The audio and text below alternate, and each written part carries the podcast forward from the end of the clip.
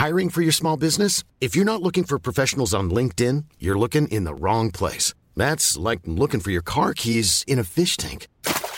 LinkedIn helps you hire professionals you can't find anywhere else, even those who aren't actively searching for a new job but might be open to the perfect role. In a given month, over 70% of LinkedIn users don't even visit other leading job sites. So start looking in the right place. With LinkedIn, you can hire professionals like a professional. Post your free job on linkedin.com slash people today. Bonjour à tous et bienvenue à l'heure des pros. Ce matin, une tribune publiée par le journal Le Monde, lancée à l'initiative du professeur Molimar, chef de service de pharmacologie au CHU de Bordeaux, dénonce le protocole mis en place par le professeur Raoult pour soigner le Covid et parle d'essais sauvages sur plus de 30 000 patients. Si les faits sont avérés, le professeur Raoult risque trois ans de prison. Cette tribune est une réponse aux équipes de Didier Raoult qui, en mars dernier, ont publié une étude et affirmé que l'hydroxychloroquine réduirait en partie les risques de mortalité liés au Covid-19. Pour le professeur Molinard, Molimar, ces travaux constituent vraisemblablement le plus grand essai thérapeutique sauvage connu à ce jour, en même temps que ses prescriptions ont démontré leur inefficacité. Le professeur Molimar réclame une sanction des sanctions pénales. Sur France Info, le 28 mai, Didier Raoult a fustigé une tribune d'imbéciles. Il écrivait déjà dans son autobiographie publiée au printemps que ceux qui l'ennuient actuellement auront disparu dans les poubelles de l'histoire. Eh bien, Didier Raoult sera notre invité à 10h et il répondra aux graves accusations qui pèsent sur lui et ses méthodes. Il est 9h02, euh, on est un peu en retard. Très heureux de vous retrouver. Euh, Audrey Berthaud. Bonjour Pascal, bonjour à tous. Après euh, la mort d'Ivan Colonna, la commission d'enquête parlementaire présente aujourd'hui ses conclusions. Le rapport doit être publié en ligne dans la journée. Une conférence de presse à l'Assemblée aura lieu ensuite vers 17h. Pour rappel, Ivan Colonna a été violemment agressé en 2022 par un homme radicalisé. Déjà jugé deux fois pour des faits commis dans sa jeunesse, Mohamed Awas, pilier euh, du 15 de France de rugby, est jugé aujourd'hui pour violence conjugale. Le joueur pourrait rater le mondial 2023 et voir euh, sa carrière sportive prendre fin. Il est en détention provisoire depuis dimanche. Il encourt trois ans de prison ferme. Et puis du tennis avec euh, forcément Roland Garros. L'espoir français Lucas Vanaché, 19 ans, a passé le premier tour hier. Il s'est offert sa toute première victoire en Grand Chelem. Caroline Garcia, cinquième mondiale, a également réussi son entrée en lice. Aujourd'hui, les joueurs tricolores seront nombreux à jouer. 12 Français au total, dont Gaël Monfils ou euh, Richard Gasquet, sont euh, sur les cours aujourd'hui. Et euh, je faire peut-être écouter tout de suite le son qui m'a le plus marqué ce matin parce que ça m'a amusé, c'est le son de Benoît Père. Mais avant cela, je vous présente Charlotte Dordelas, Vincent Hervouet, Gérard Leclerc, Georges Fenech. Quand je dis je vous présente, non, vous les connaissez, et Charles Prats. Benoît Père est un tennisman français.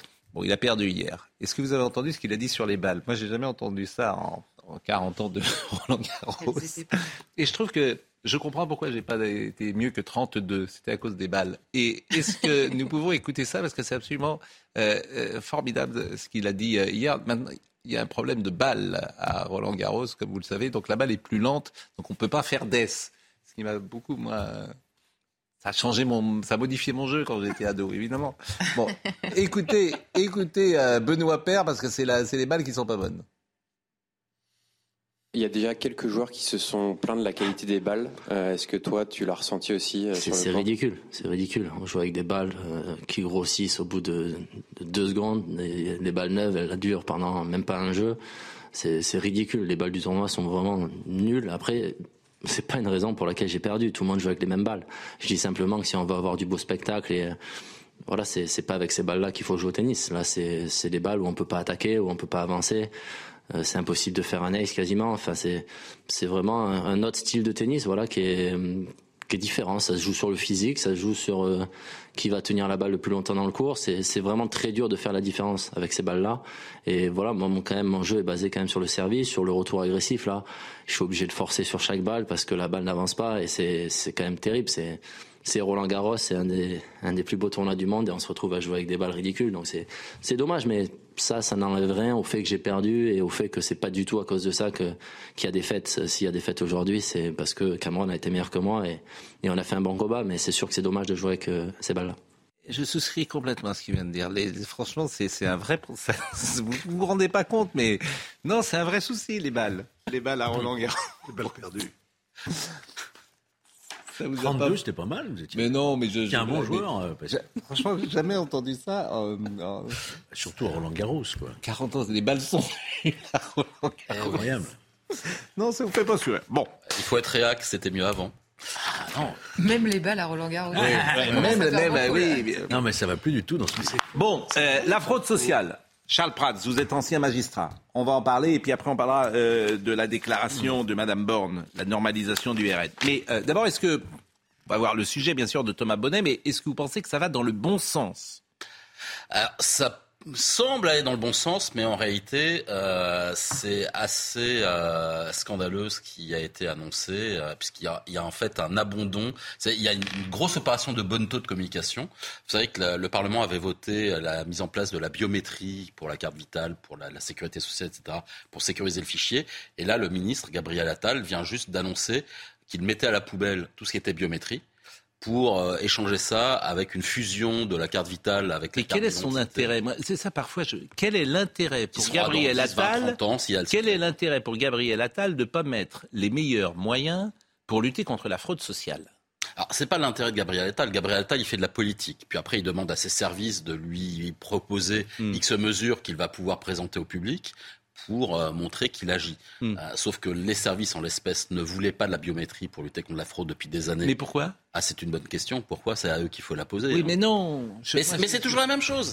J'essaie de comprendre. Euh, ça, veut dire qu'il y aurait quelque chose de caché dans ce que vous dites. Mais il y a pas.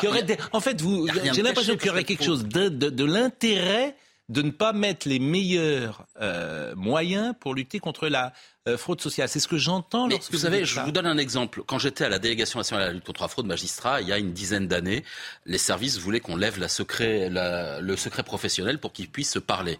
Les enquêteurs des CAF, des CEPAM, etc. On a créé le projet de loi, on l'a écrit, et la sécurité sociale n'en voulait pas. C'est-à-dire que l'administration de la sécurité sociale, la direction de la sécurité sociale, ne voulait pas que les gens puissent se parler. Voilà, c'était comme ça. Il a fallu forcer les, les, choses pour qu'ils puissent se parler. Bon, on va voir le sujet de Thomas Bonnet, mais euh, euh, est-ce que vous pensez, par exemple, que la biométrie, si elle avait été mise en place, eût été plus efficace que ce qui est proposé là? Ah ben, C'est plus rapide et plus efficace, évidemment. Et c'est bien le problème, c'est pour ça qu'ils veulent pas le faire. Mais pourquoi on le fait pas Mais parce qu'ils ne veulent pas le faire. Mais pourquoi Mais Pascal Pro, vous avez plus de 75 millions d'assurés sociaux pris en charge dans ce pays depuis des années. On est 67 ou 68 millions.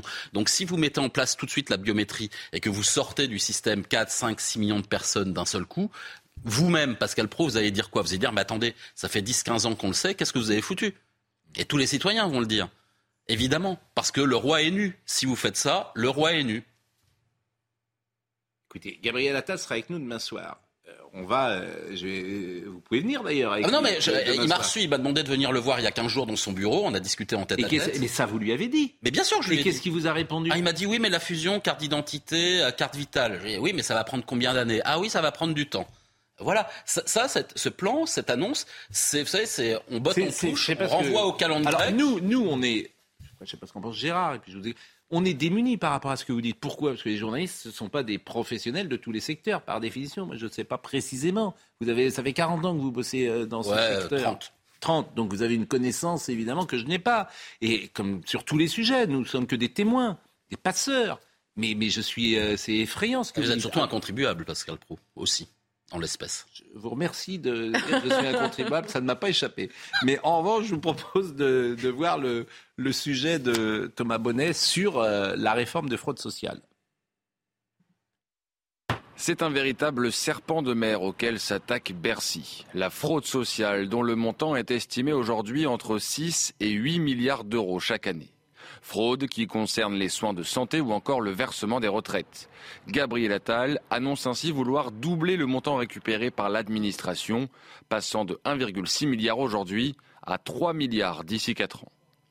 Parmi les mesures retenues, la fusion de la carte vitale et de la carte d'identité est envisagée pour réduire la fraude, le contrôle des retraités de plus de 85 ans résidant à l'étranger afin de s'assurer qu'ils sont toujours vivants, l'obligation de résider au moins 9 mois en France pour le versement des prestations sociales, ou encore le croisement des fichiers de la CAF et du ministère de l'Intérieur afin de cibler les personnes en situation irrégulière qui bénéficieraient d'aide sociale. Le ministre des Comptes publics doit encore détailler l'articulation précise de ce plan de lutte contre la fraude, mais il évoque déjà une feuille de route qu'il estime ambitieuse. La fraude sociale, les précédentes majorités en ont beaucoup parlé, mais sans vrai résultat. Notre ambition ne se limite pas aux chiffres. En luttant contre la fraude, on reprend le contrôle de notre modèle social. Pour parvenir à ces résultats, le gouvernement va investir 1 milliard d'euros et créer 1000 postes supplémentaires, notamment pour renforcer les contrôles. Euh, je, je suis incapable euh, d'évaluer la qualité des mesures qui me sont proposées. Voilà. Et c'est pourquoi vous êtes un professionnel. Donc, euh, c'était ma première question d'ailleurs. Est-ce que ça va dans le bon sens? Vous m'avez dit oui. Oui, ça- va dans le bon sens. Mais vous voyez, par exemple, il dit voilà, croisement des données de la CAF et du ministère de l'Intérieur pour lutter contre les, La euh, CAF, on rappelle, les c'est caisses d'allocation familiale. Voilà. Euh, pour lutter contre les étrangers en situation irrégulière qui percevraient des prestations sociales. D'abord, normalement, ils ne sont pas censés en percevoir. Ensuite, ça fait 20 ans que ça existe. hein. Vous avez une délibération de la CNIL de 2002 qui intervenait sur justement cette possibilité pour les CAF d'avoir accès au fichier, ce qu'on appelle AGDREF, le fichier des étrangers du ministère de l'Intérieur. Euh, vous avez un article qui prévoit ça au Code de l'entrée du séjour des étrangers du droit d'asile, au CESEDA. Donc tout ça existe déjà. La seule chose éventuellement qu'il pourrait faire, c'est une automatisation euh, permanente euh, des fichiers.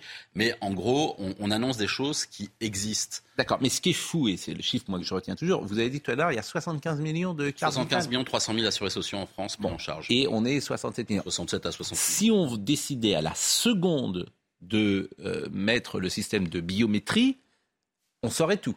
Ah, il nous faut 2-3 ans pour le mettre en place parce qu'il faut que tout le monde vienne euh, re- re- se réenrôler, comme on dit. Et en 2-3 ans, vous avez réglé le problème. Oui. Ce n'est qu'une petite partie du problème quand même. À mon avis, il y a deux choses euh, pour... Non, bien sûr, parce que la fraude ne se limite pas à ça. Il y a beaucoup d'autres fraudes. C'est quoi le premier poste de fraude sociale bah, C'est légèrement... oui. Alors, sur la- les prestations sociales ou les cotisations Parce que Eh sur les oui. cotisations sociales, le travail noir, c'est encore un autre Eh sujet. ben oui. Ouais, mais cotisation. Ouais, mais- Alors, par définition, cotisation, euh, le travail au noir, euh, c'est une fraude qui. euh. C'est-à-dire qu'on vient. Alors, vous avez raison, mais on vient pas prendre de l'argent. Non, on, on Non, évite d'en payer. on évite d'en payer. ce, qui est, ce qui est quand même différent. Mais vous- Ah, Ce qui est quand même différent. Euh, c'est différent. Je dis pas que c'est mieux ou moins bien, je dis que c'est différent. Ça- C'est différent. Un budget, vous avez les recettes et les C'est dépenses. différent quand même. C'est différent, mais en fait, en fait, il y a quelque chose. le résultat de- est le évidemment, il y a quelque chose de. Je vous donne mon humble avis, de plus choquant quand je vois quelqu'un euh, prendre de l'argent euh, avec une- un faux papier, une fausse identité, de ça, que euh, le peintre qui de temps en temps peint pour son voisin et se fait payer au noir. Voilà, pour résumer comme ça. Dans les deux cas, c'est pas bien. Je voudrais, Dans les deux si, cas, je, c'est pas si je peux donner deux... Moi, je ne crois pas Oui. que les ministres... Non, le, premier poste, j'ai posé une question quand même. Le premier po- poste de fraude sociale, c'est quoi? Alors, fraude aux prestations sociales, euh, le premier problème, c'est ce que je vous dis, c'est l'immatriculation frauduleuse à la sécurité sociale. C'est ces millions de personnes prises en charge en plus. C'est les 2 millions et demi de personnes que pointe la Cour des comptes depuis quelques semaines. Qui bénéficient de la protection universelle maladie, c'est-à-dire ce qu'on appelait la CMU avant, alors qu'elles ne remplissent pas les conditions, elles ne sont pas sur le territoire. C'est ça, la pre- le premier Première. poste de fraude sociale, il est là. D'accord. C'est le, ministre des Affaires, c'est le ministre des Affaires étrangères des Comores qui touche depuis 15 ans des aides sociales à la Réunion, alors qu'il n'a absolument pas le droit. Le ministre des Affaires étrangères des Comores, vous savez, qui vient de refouler les bon, Alors, Comoriens. sur, le- sur la santé, à mon avis, il y a deux freins. Je, je ne crois pas que les ministres euh, ne veulent pas et n'aient pas de volonté. Euh, de, toute une série de ministres qui se sont succédés, qui, je pense, sont des gens plutôt honnêtes. Et comme la France manque d'argent aujourd'hui, c'est vrai qu'on a quand même tendance à essayer de, de limiter la fraude. Cela dit, il y a deux, me semble-t-il, deux obstacles. Le premier, il est très psychologique. C'est-à-dire que c'est, en gros, c'est ce mot qui revient de flicage, de, etc., de chasse aux pauvres, etc. C'est-à-dire que quand vous prenez des mesures, je vous dis pas que c'est justifié, je vous dis que c'est quelque chose qu'on entend. Immédiatement, on vous accuse de d'aller d'aller. euh, Et alors? Bah oui, mais Et je alors, donne une explication. Oui, qui mais- Et la deuxième, C'est que de pauvres, l'autre une côté, chasse aux gens qui sont, euh, dans la qui santé, sont des, euh, dans qui la sont des santé, l'un pas des, des mais dans, les- dans la santé, l'un des principaux Oui. postes, le dire, ce sont les professionnels de santé. Hmm. C'est tous les faux certificats. C'est et voilà. Et là, ça, encore une et là, chose. vous, bah, c'est pas autre chose, c'est la même chose. C'est-à-dire que là, vous devez vous confronter à, à toute une, une Moi, je profession. voudrais, moi, je voudrais que compliqué. le ministre des Affaires étrangères des Comores rende les 200 000 euros qu'il a piqués depuis 5 ans.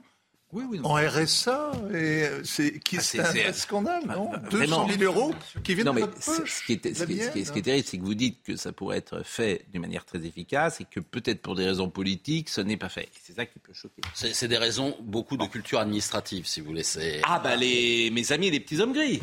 Ah, vos amis les petits hommes gris. Les hommes gris, les fameux petits hommes gris. Vous parliez là des professionnels de santé, des médecins. C'est vrai qu'à chaque fois qu'on a voulu mettre en œuvre des mesures de lutte contre la fraude des professionnels de santé, les transporteurs sanitaires ou les médecins, Oui. on nous disait c'est pas le moment parce qu'on est en train de négocier avec les syndicats de médecins le renouvellement de la convention. Écoutez, ceci, cela, vous savez, c'est très très compliqué. On sera demain avec médical. le ministre. Si vous voulez dire un mot et après on change de La sujet. question, euh, carte d'identité, euh, carte vitale, la, la place Beauvau, on ne voit pas d'objection là-dessus? Ah bah si d'ailleurs euh, ils ont fait savoir, ça a fuité hier soir, que le ministère de l'Intérieur était tout à fait contre et disait que tout ça était strictement impossible et que ça ne pourrait pas marcher. Donc, Donc, ça en plus on a la cacophonie entre les départements ministériels, euh, mais bon voilà, c'est- ça c'est habituel. On voulait euh, mettre un, un- un focus là-dessus. Ça représente combien Euh, Alors la fraude, c'est très difficile. Est-ce qu'il y a plus de fraude sociale que de fraude fiscale? Moi, je considère qu'il y a plus de fraude sociale que de fraude fiscale, mais pour une raison toute simple, c'est que vous avez des taux de fraude naturels hein, dans les organisations. On a toujours 5, 6, 7% de taux de fraude dans toutes les organisations publiques et privées, et que le montant des dépenses de protection sociale, on est quasiment à 900 milliards d'euros par an, bien supérieur au montant des prélèvements fiscaux ou des cotisations sociales. Donc la logique veut que, en valeur Et ça absolue, représente combien? une bonne cinquantaine de milliards. Ah oui, c'est de l'argent. Parce que j'ai entendu 6 ou 7 simplement. Oui, 8 milliards pour la Cour des comptes, euh, qui explique qu'elle 50 n'a pas pu chiffrer les millions de personnes en assurance maladie qui sont pris en charge en plus. Et, et en réalité, euh, C'est ça le sentiment. En fait, le sentiment qu'on a dans tous les domaines, c'est qu'on paye euh, beaucoup d'impôts, on est beaucoup prélevé, et après tout, pourquoi pas, mais que cet argent est mal utilisé. Et Ah ben, on ça, voit l'évolution de la qualité des services publics depuis 140 ans. une réalité. Je crains que ce soit une réalité. Bon. euh, autre sujet qui m'intéresse, c'est la normalisation du RN. Parce que euh, ça- euh, la, la normalisation du, euh, du RN, Madame Borne n'y croit pas. Donc, est-ce qu'elle a raison ou pas? Elle n'y croit pas. hein. Elle n'y croit pas, c'est ça qui est C'est drôle. religieux. C'est religieux, je n'y crois pas. Bon. C'est-à-dire que le Parti communiste, euh, on lui fait jamais le reproche d'avoir euh, soutenu Staline euh, pendant euh, des années, et euh, Georges Marchais prenait, et que le bilan était globalement positif. Personne à, à Fabien Roussel ne lui fait ce, ce- ce procès-là, qu'il n'est plus sur la même ligne que le PC dans les années 50. Mais manifestement, Madame Borne, elle a un souci avec le Rassemblement national. Donc je vous propose de l'écouter. Elle était chez Frédéric Aziza sur Radio J et c'était dimanche. En tout cas, c'est dimanche que ça a été diffusé. Vous savez, moi, je ne crois pas du tout à la normalisation du Rassemblement national. Je pense qu'il ne faut pas banaliser ces idées. Ces idées euh, sont toujours les mêmes. Alors euh, maintenant, euh, le Rassemblement national y met les formes, mais je pense, continue à penser que c'est une idéologie dangereuse. Héritier de Pétain? Oui, également héritier de Pétain. absolument. Marine Le Pen, pareil? Je, je- je pense que je n'ai jamais entendu Marine Le Pen dénoncer ce qu'ont pu être les positions historiques euh, de son, de son parti. Et je pense qu'un changement de, de nom ne change pas les idées et les racines. Vous demandez de les dénoncer officiellement? Bah, je pense que ça serait une bonne chose. Bon, euh, euh, si je voulais être désagréable ou ironique, je rappellerai que Madame Borne a été conseillère de Monsieur Jospin Lang, qui euh, était à l'époque euh, sous un président qui avait eu la Francisque et qui était ami de Bousquet. Mais je, ferme la, la, mais c'est vrai, c'est une réalité. Ben, plus pétainiste euh, où il le fut, en, tout cas à un moment de, de son existence. Mais euh, c'est pas ça qui, qui, qui, qui- est important. Euh, Marine Le Pen d'ailleurs a, réagi. Ce qui, est, ce qui est intéressant toujours, c'est les idées, mais on ne sait pas vraiment lesquelles. Il y a Ah, toujours jamais. les mêmes idées, on ne sait pas lesquelles. Mais Idéologie dangereuse, Voilà. Il y a aussi, elle a oublié le mot nauséabond. Elle aurait dû me dire nauséabond parce que c'est c'est toujours, euh, c'est un mot comment? Travail. Elle aurait dû famille, dire nauséabond. patrie. Les, parce que vraiment, ce sont des idées nauséabondes. Les propos d'Elisabeth Borne à l'égard du Rassemblement national sont infâmes et indignes. Ils ne sont pas acceptables à l'égard d'un parti d'opposition de ses 88 députés, de ses milliers d'élus et des millions de Français qui le représentent. Alors, c'est intéressant. Je ne crois pas à la normalisation. C'est-à-dire que vous sortez d'une séquence où pendant six mois, huit mois à l'Assemblée nationale, le Rassemblement national a eu l'attitude qu'il a eue. De l'autre côté, vous avez eu la France insoumise qui a eu l'attitude qu'elle a eue. Mais le problème, c'est le Rassemblement national dans ce pays. Je soumets Non, mais- cette euh, interrogation à. Julien. non, je, je- je soumets, moi. Je, Moi, je je veux pense- dire, je pense- Marine Le Pen, je crois qu'elle a exclu son père, donc euh, c'est. Ouais, enfin, Bah Elle a exclu son père, elle a jamais clairement.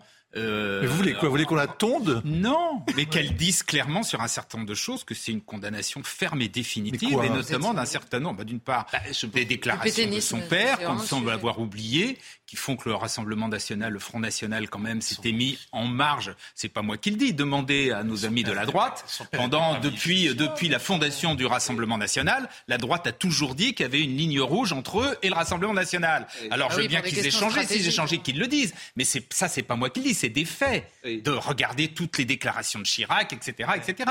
Il y a toujours eu, il n'y a jamais eu, sauf une le fois dans des élections régionales, il n'y a jamais eu d'accords électoraux avec le. Rassemblement Mais il y en national. aura pas, Bon, pas. Donc, Il y en aura pas. donc il y a bien une Déjà, y ligne en rouge en fait. entre la, la droite républicaine et, le, rass- et le, euh, le- ce qui était le Front, na- le Front National avant et le Rassemblement National maintenant. À vos yeux. Donc il y a bien une raison. C'est pas à mes yeux, c'est aux yeux. Je parle des dirigeants de la droite. bah, ça, Oui, c'est sûr. Ils sont pas de la même boutique. alors, de je, je- à Ah l'historien que je vais poser, qu'est-ce qu'il y a de pétainiste aujourd'hui dans le Rassemblement national? Ça C'est m'intéresse. pas aujourd'hui ce qui ce qui- Non, ce ça- mais aujourd'hui. Ce Bah, c'est- a non, dit, c'est- ce qui est ah bah si, elle c'est dit que le, c'est- le Front c'est National, aujourd'hui. Non, le non, elle Front. National Non, a été créé largement par des Non, elle dit pas, elle dit pas Mais ça, pas elle dit qu'ils n'importe sont héritiers aujourd'hui. Et pas n'importe Elle lesquels. dit qu'ils sont Et héritiers. je vous pose une question très simple, puisqu'elle dit je ne crois pas euh, à la normalisation du Rassemblement national. Donc je vous pose une question très simple. Qu'est-ce qu'il y a aujourd'hui de pétainistes C'est tant est qu'on puisse d'ailleurs euh, expliquer des mères. exactement ce qu'est le pétainisme.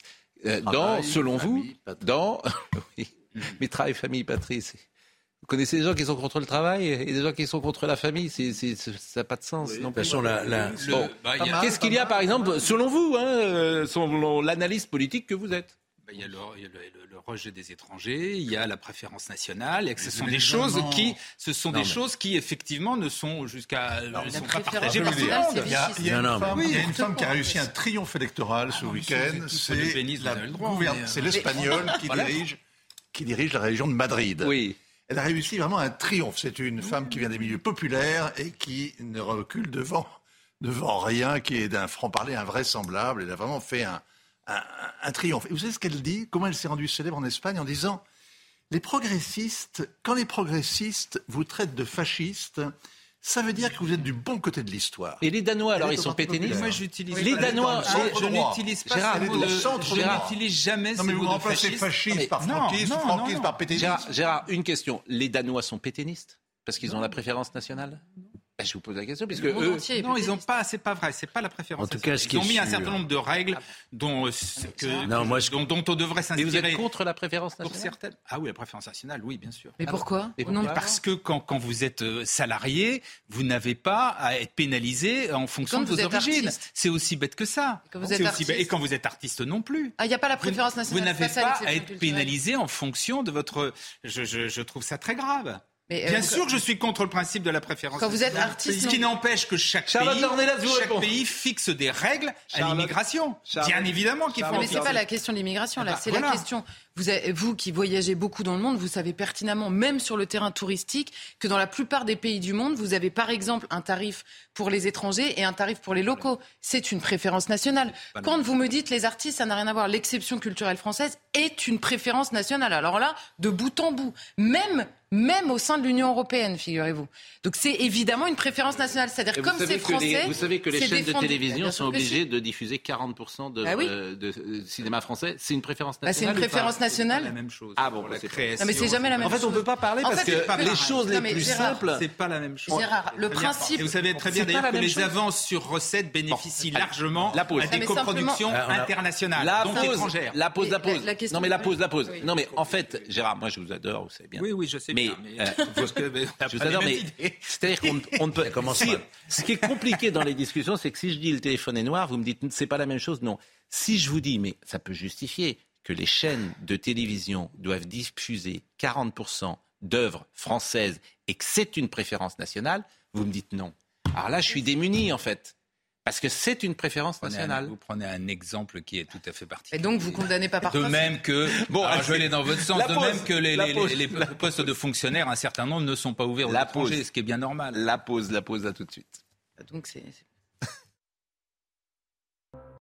Thierry Beccaro est avec nous et vous le connaissez parce que c'est une figure sympathique, populaire du paysage médiatique et vous êtes euh, à l'antenne comme à la vie le même, ce qui n'est pas toujours le cas. parfois, oui, c'est parfois mais, mais je des crois uns que- et des autres que nous croisons dans ce beau métier. Donc euh, ça Ouais. nous fait plaisir. Vous partagez d'ailleurs cette- euh, ça avec Gérard Leclerc qui est à la vie comme à l'antenne, le même. C'est dire si nos conversations sont compliquées à la vie. Mais, mais en revanche, vous êtes venu parce que vous, euh, vous êtes sur scène aujourd'hui, vous avez été animateur. Euh, alors souvent on reçoit, euh, on a une partie un peu plus magazine entre 10h et 10h30, mais là je vous ai demandé de venir un peu en avance parce qu'à figurez-vous qu'à 10h on sera avec le professeur Raoult. Très bien. Ah, là, là, je ne peux pas lutter. Ouais, Oui, vous n'a- vous n'avez pas eu, le- vous n'avez Je- pas eu le je Covid. suis là pour vous apporter un petit peu de, de un peu, la, la- la bonne humeur, parce que vous savez que je suis un peu là, je fais. Je suis un peu dans la famille là, je, je vous suis assez régulièrement, donc je me dis tiens, je vais venir parler d'une pièce qui, qui va faire sourire les gens. qui Oui, puis en même temps, il y a un petit thème de société dans cette pièce. Absolument. Donc ça peut aussi nous intéresser. Vous avez présenté Télématin longtemps avec Gérard? Oui, oui, oui. Il était gentil ou pas? Oui, oui, oui, on s'entendait bien. Absolument. euh, très bon souvenir. Vous avez eu le Covid? Je l'ai eu assez rapidement, ça n'a pas duré trop longtemps, et je l'ai eu, j'ai eu une chance incroyable, entre deux, j'étais en tournée, Hmm. et je l'ai eu en... Ça a duré une semaine et j'ai pu, euh, mais j'ai perdu l'ouïe, l'odorat, euh, enfin bon, Oui. enfin, bah, Ah oui. voilà, l'ouïe, l'odorat, le goût. Ah oui. Parce que Louis, c'était encore là. c'était- encore. Je suis devenu aveugle. Bon, on sera avec Didier Raoul tout à l'heure euh, Oui, à, à j'ai vu 10h s'il nous fait l'amitié d'être euh, d'être là. Euh, Audrey Berthaud, on est en retard, Audrey. 9h33. Une fusillade a eu lieu à Montpellier. Deux personnes ont été blessées par balle hier soir dans le quartier de Saint-Martin. Une quinzaine de détonations ont été entendues dans le voisinage. Un homme, considéré comme pouvant être l'auteur des tirs et qui est connu euh, de la justice, se serait réfugié hier soir dans un appartement à euh, proximité. Le Sénat s'apprête à voter une réforme de la douane, sécurisation euh, du droit de fouille des douaniers, modernisation de leurs moyens d'action ou encore un renforcement des sanctions contre le trafic de tabac. Les sénateurs se prononceront cet après-midi par un scrutin euh, public. Et puis la Russie accuse Kiev d'attaque terroriste. La capitale russe a été euh, visée ce matin à l'aube par une attaque de drone. Il y a des dégâts mineurs sur des bâtiments. Aucune victime n'est à déplorer. C'est ce qu'a indiqué le maire euh, de la ville. Cette attaque fait suite à celle de Kiev par des drones russes cette nuit. Donc vous serez au théâtre Berthaud entre le 17 mai, quoi, depuis le 17 mai jusqu'au 23 juillet, qui est sur le boulevard des Batignolles. C'est ça, je 78 boulevard des. Joli théâtre, beau très, théâtre. Très, très joli. C'est une création? Alors, vous- figurez-vous que cette pièce, je l'ai jouée il y a 30 ans. Oui, oui, Pascal. Je l'ai jouée il y a 30 ans et c'était un cadeau de, de la vie. Il y a 30 ans, j'étais en tournée avec Roland Giraud, qui jouait le rôle de Georges Ménigaud. Voilà. Et, moi, je jouais le rôle du pizzaiolo. Exactement, qui, pique pique sa la femme. femme. Voilà. à ce grand industriel euh, qui fait partie du CAC 40. Et 30 ans après, je reçois un coup de fil de Geoffrey Bourdonnais qui fait la mise en scène et qui Hmm. me propose une pièce. Et je lui dis gentiment, mais j'en ai déjà une autre. Je suis... Mais il me dit, c'est réglé, il n'y a pas de problème. Ah bon, mais, mais, et- mais de quoi s'agit-il? Sans rancune. Et je trouve que c'est un cadeau incroyable Hmm. de, de, de la vie qui prouve que, Pascal, il faut durer. Oui. Quand même, pour pouvoir faire 30 ans après, Hmm. pour reprendre le rôle que vous, que, que vous avez interprété. euh, voilà. Et je pense tous les soirs à, à Roland Giraud et Gérard Hernandez, qui jouait le rôle de, de, de, de l'associé, qui est interprété par Julien Cafaro aujourd'hui. Bon, parce qu'effectivement, alors euh, je disais qu'il y avait un petit thème de société, parce que c'est un type qui rentre chez lui et sa femme lui annonce euh, qu'elle part, mais elle part avec un homme qui a 20 ans de moins. Donc vous, Voilà. à l'époque, vous jouiez celui qui a 20 ans de moins et aujourd'hui, vous faites le mari. C'est ça. Ah, eh oui, Et non seulement, pour- pourquoi Bon, c'est un thème de hein. société, c'est qu'elle part, elle part avec un petit jeune. Euh, ce qui à- l'époque était quand même euh, Jean Poiret faisait quelque chose de, de- de- auquel on n'était pas habitué. On accepte qu'un qu'un mec de 70 ans parte avec une petite jeune de, de 20 ans, mais l'inverse. On l'accepte de moins en moins, si vous me permettez. Aujourd'hui, la société, d'ailleurs, a un regard euh, Oui, oui. qui serait très Et il culpabilisateur. est pizzaiolo. Oui. Et il sert des pizzas. Eh oui. Et alors ça, il a du mal. Ça, ça, ça pour lui, c'est c'est terrible. Ça aurait été mieux qu'il soit euh, dans- au CAC 40. En même, en même temps, une femme qui sort avec euh, ou mariée avec un type du CAC 40 qui part avec un pizzaiolo, c'est vrai que c'est pas fréquent. Ben voilà, c'est- Euh, mais ça c'est- peut exister, bien sûr. euh, Donc je précise que je tiens. Elle est peut-être partie avec l'argent de son mari, d'ailleurs. Euh, bon, alors on, on- euh, on verra d'ailleurs tout à l'heure un, extrait. Simplement, on termine euh, peut-être sur euh, euh, Elisabeth Borne, la normalisation du RN.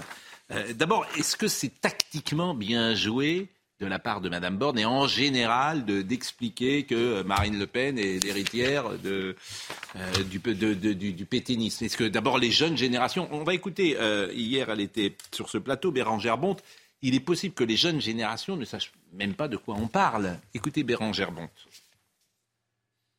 C'est une fille de déportée dont le père s'est suicidé euh, 27 ans après être rentré des camps, dont toute la famille paternelle a été décimée. Euh, C'est impossible, c'est impossible de de- de- d'oublier cet élément-là. Et, et- et à la limite, euh, on peut avoir des débats d'historiens euh, interminables, mais je veux dire, ça, c'est c'est- moi, je- moi j'entends ça d'abord et avant tout. Mais elle est Premier ministre. Euh, Elle est, non, non, mais on est d'accord. Mais on, elle est- c'est- on, on est Premier ministre et on est un être humain, Ouais. après tout, quand même, un tout petit peu. Bien sûr, vous avez raison. Et, et- et- et ça n'excuse pas tout et ça n'excuse pas. euh, voilà. Mais historiquement, c'est pas non plus euh, complètement délirant de se souvenir. Euh, et de rappeler, puisque c'est ça le- le- le- l'exercice de mémoire, euh, après tout, pour, pour, pour le, le plus jamais ça, il passe par rappeler effectivement qu'en 72, la, la- la dizaine de fondateurs du, du Front National, une- partie quand même, sont, euh, avaient des liens, soit avec l'OAS, soit avec le, le, le, le- le- le gouvernement de Laval. Enfin, franchement, c'est- historiquement vrai. vrai voilà. Ce que dit euh, Bérangère Bonte, mais ce qui m'agace le plus depuis toujours, c'est le deux poids, deux mesures. Faut dire à Fabien Roussel qu'il est l'héritier de Staline à ce moment-là. Ah, Ah bah, bon euh, ah bon. Bah, Alors vous allez lui Mhm. dire quand vous allez le recevoir. Et puis il faut dire à Marie-Georges Buffet et puis à tous les communistes, vous avez soutenu et même vous êtes engagé parfois à 20 ans avec euh, des gens qui soutenaient euh, des régimes totalitaires, Mao, etc. Et c'est ce deux poids, deux mesures qui m'agace un peu. Vous ne vous êtes pas exprimé sur ce sujet. Georges- non. Non, moi je, je, consi- enfin, moi, je suis issu du mouvement gaulliste. hein. J'étais UMP, LR. Je n'ai pas du tout la même histoire, ni la même culture que le Front National et aujourd'hui le Rassemblement National. Il y a beaucoup de choses qui nous séparent. Bah, Pour autant, les électeurs, manifestement, parce que vous êtes à 3%. oui, mais il vaut mieux être resté hein, soi. petit On n'est pas d'abord, on n'est pas à 3 Vous étiez à 4. Non, mais attendez, là, vous parlez des élections vous- présidentielles. Ah Bon, oui, même. je parle effectivement, c'est un, c'est un indicateur comme un autre. D'accord. Et alors? Et alors, je préfère rester ce que je suis que de devenir ce que je ne veux pas Vous être. avez vu la une du Monde, je vous coupe, euh, la une du Monde dimanche La tentation illibérale des euh, LR. La une du Monde. La tentation. C'est-à-dire que vous êtes dans un, dans, dans un espace médiatique Mhm. qui est dominé par cette idée, même les LR qui vont venir sur l'immigration, dire au fond des paroles, pourquoi pas de, de bon sens, ça devient Hmm. parole de bon sens de dire qu'il faut réglementer euh, l'immigration, c'est Oui. ça. Bon, ça devient la tentation illibérale pour le journal Le Monde. Oui, oui. Mais alors, con- concrètement, si vous voulez, il est certain que le Rassemblement national n'est plus le Front national. L'histoire de sortie de l'Europe, c'est fini. De sortie de l'euro, c'est fini. L'immigration zéro, c'est fini. Donc il y a une forme de normalisation. Pour autant, ce qu'a dit la Première ministre, moi je trouve que c'est extrêmement blessant pour tous les électeurs qui ont voté euh, pour le Rassemblement national.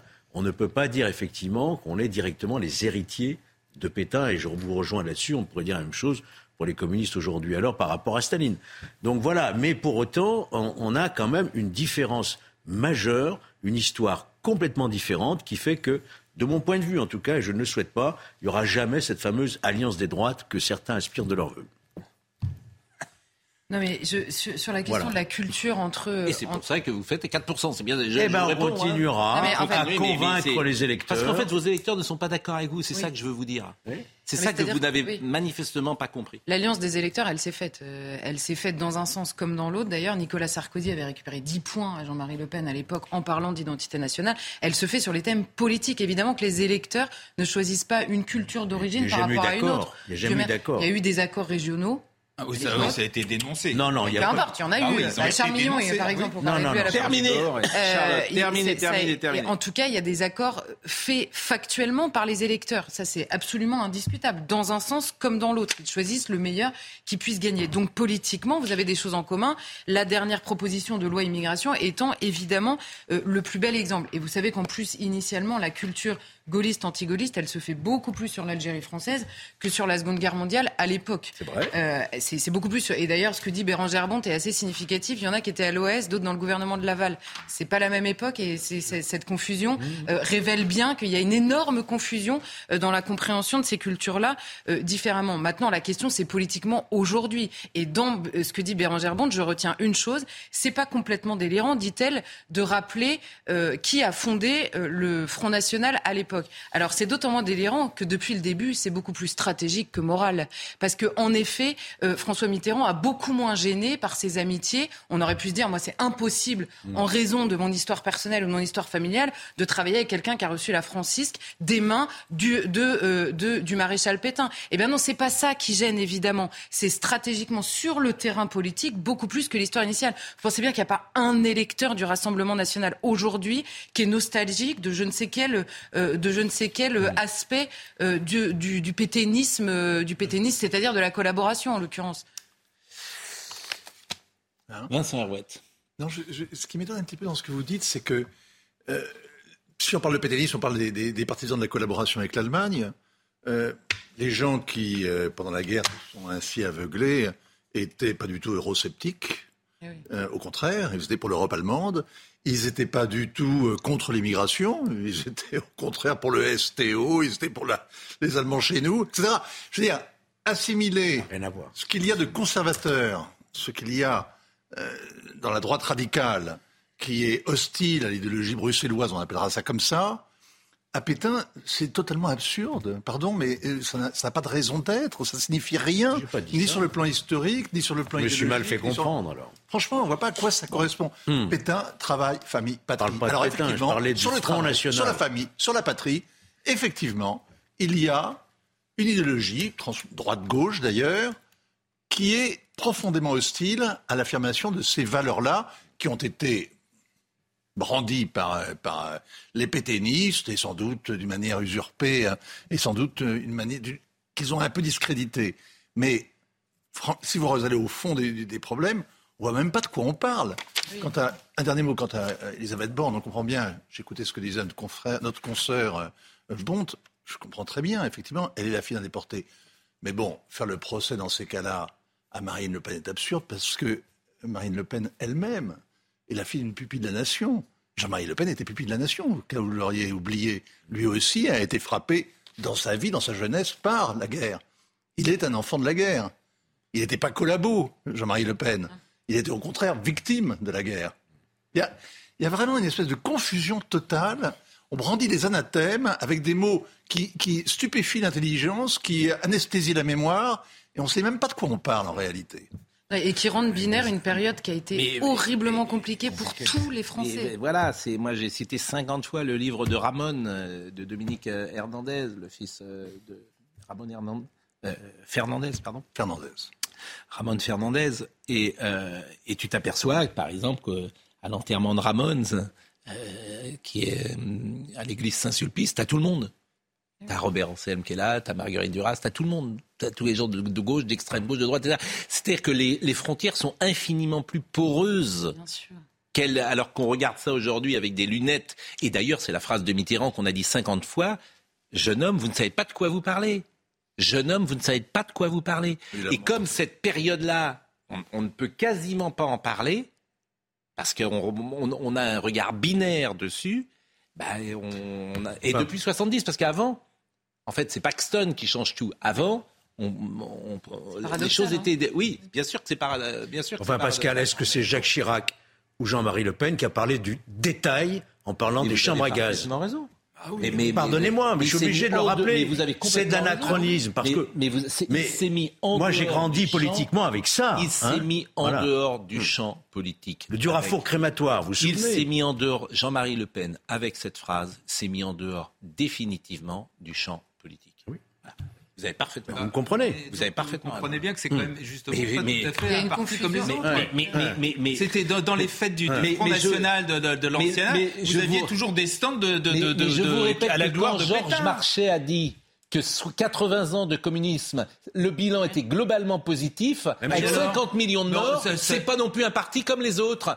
Permettez-moi de vous le dire comme Là, ça. Il y a une toute C'est petite, tout. il y a une petite différence. Ah, oui. Il y a une différence, c'est que, alors, avec beaucoup de retard et très tard, etc. Mais le Parti communiste, après notamment le 20e congrès du Parti euh, euh, communiste euh, soviétique, a rompu avec le stalinisme clairement. Mais les, les Le bilan. Euh, al- Alors que le, le Front Ah, National a toujours une attitude, le Front National a toujours eu une attitude ambiguë. Vous avez cité, de- euh, vous avez cité le détail de l'histoire, etc. Ah oui. Euh, c'est- je suis désolé, c'est pas, c'est pas, c'est pas rien comme phrase, c'est Mais- pas mais neutre. bien sûr que c'est pas Et ben rien. voilà, tout le problème, il est là, c'est que le rassemble, le Front National est d- Enfin, je derrière. veux bien que le Rassemblement national, on parle du détail quand on parle de Marine Le Pen, mais si vous voulez, effectivement, c'est- ça ne me semble plus. C'est le pour cette raison précise. Ça ne me semble plus le sujet. Mais continuez parce qu'il ne fait que monter Non, comme pas ça. du tout, mais Ouais, euh, bah, moi, je comme continue ça, pas vous le mettrez que au Oui, c'est de pouvoir. je l'anachronisme, pense qu'effectivement, je pense qu'effectivement, c'était pas Sans une- rancune. c'était pas très habile de la part euh, d'Elisabeth La Borne. diabolisation, de ça ne marche plus. Voilà, je Sans pense que, c'est malheureux parce qu'on sait que ça ne fonctionne pas. La diabolisation Voilà. ne marche plus. Mais non, pas du tout. Donc je vous je renvoie, je la chanson de Jean Ferrat, tiens, le, le bilan.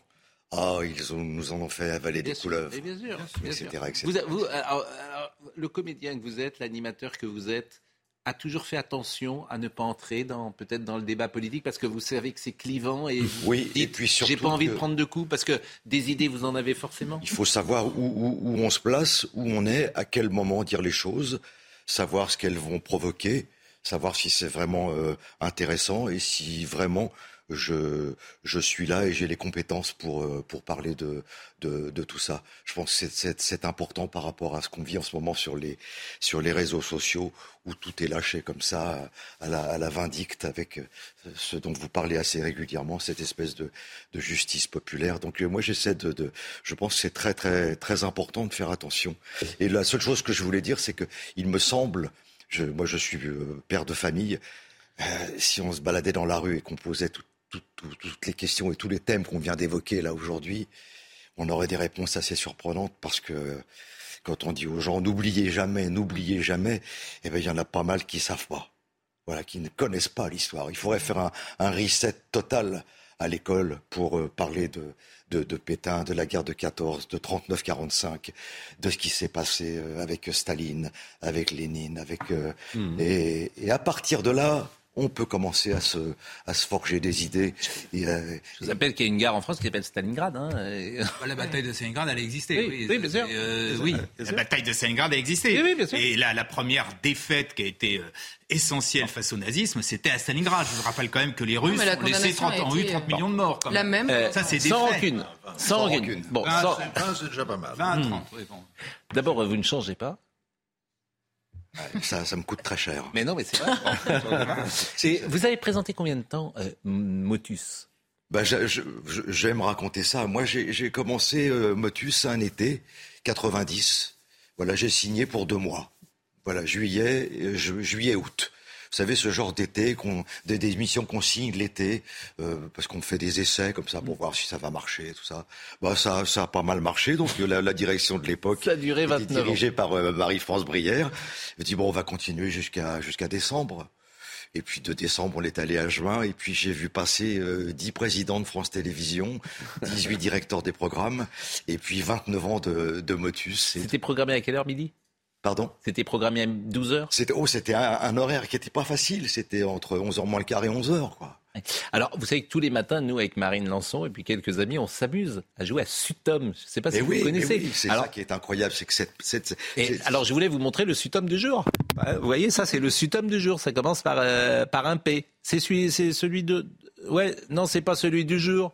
Ah ouais, c'est pas celui du jour du tout. C'était euh, avec un C, mais on l'a fait tout à l'heure. Et euh, je veux dire, euh, je veux Là, dire- je veux poulet marine. Ouais, elle, dit poulet. Bon, bah, mais- P-O-U-L-E-T. Ouais, alors là, on peut pas malheureusement le jouer, mais tous les matins, on fait, puis on a une boucle. euh, on a une boucle, et puis alors, il y en a qui ont. Est-ce que vous aviez la boule noire? La fameuse boule noire. Euh, ouais, choses comme ça. Non, mais bon, alors en tout cas, c'est un succès et puis euh, ça amuse les gens. Alors, on, je- on va peut-être voir un petit extrait quand même de euh, la bande-annonce que vous nous avez Ah, euh, annoncée parce que l'actualité est si lourde ces temps-ci que si les gens peuvent aller au théâtre, il y a du monde? Ah oui, oui, oui, c'est formidable parce que le, le, le, le public a vraiment besoin de ça parce qu'on a quand même traversé euh, Oui. et on traverse des, des, des, des moments quand même assez compliqués. Je dis souvent, j'ai l'impression qu'on est dans une lessiveuse. Là, c'est incroyable. quoi. Oui, et puis ça fait un moment Que, que ça pas, tourne. J'espère qu'ils vont ressortir du linge propre parce que Eh, c'est. Ça, je- j'en Ah, suis pas sûr. Mais voyez le, cette petite bande-annonce qui va peut-être nous faire sourire. Je, je Sûrement. pense. Je pense. Je te quitte. Qu'est-ce que c'est que ce type? Il a quel âge? 30 ans. Bye bye, Marie, bye bye. Vous êtes danseur mondain Non. Serveur Oui, non, mais il y en a qui se font des bons mois, tu sais. Pourquoi est-ce qu'elle a fait ça? J'en sais rien. Non, parce que, soyons lucides, euh, vous et moi, vous n'êtes pas beaux. Voudrait se marier, seulement on voudrait pas le faire sans votre consentement. Alors là, dis donc, t'es bien tombé avec celui-là. hein. Gardez-le, moi je te le dis. J'avais l'impression que vous entendiez tellement bien, jamais un mot, jamais un cri. On n'avait même plus besoin de se parler.